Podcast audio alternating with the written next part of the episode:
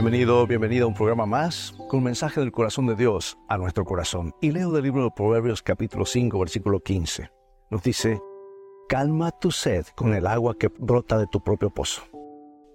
¿Sabes que este sabio consejo nos lleva a reflexionar sobre la naturaleza humana y la trampa sutil de la codicia que puede entorpecer nuestro camino hacia la felicidad? Porque es muy natural que en algún momento sintamos el impulso de desear lo que otros tienen.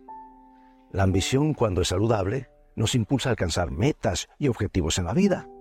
Sin embargo, el problema surge cuando esta ambición se transforma en un deseo desmedido de querer todo para uno mismo, cayendo en el peligroso terreno de la codicia.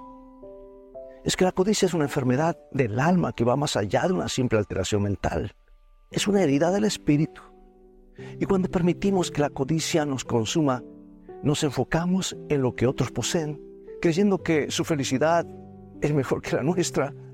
¿Sabes que esto nos lleva a una competencia inútil y a la obsesión por adquirir más, sin disfrutar de las bendiciones que ya poseemos?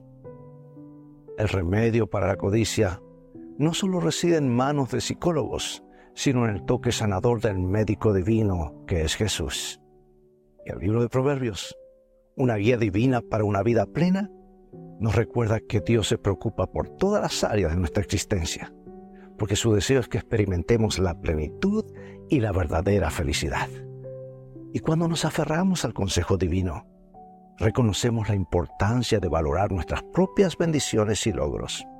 Ya dejamos de compararnos con los demás y aprendemos a ser felices con los demás y aprenderemos ahora de las victorias ajenas y cómo ellos son felices con lo que tienen, nosotros somos felices con lo que tenemos. El universo de oportunidades es vasto y cada uno puede realizar sus sueños sin necesidad de entorpecer los sueños de los demás. Así que amigo, amiga, hoy te invito a reflexionar sobre tu propia cisterna, tu fuente de bendiciones. Reconoce las oportunidades que Dios te ha brindado y aprecia las bellezas de la vida. Dios te bendiga y te guarde y vivamos hoy de toda palabra que sale de la boca de Dios.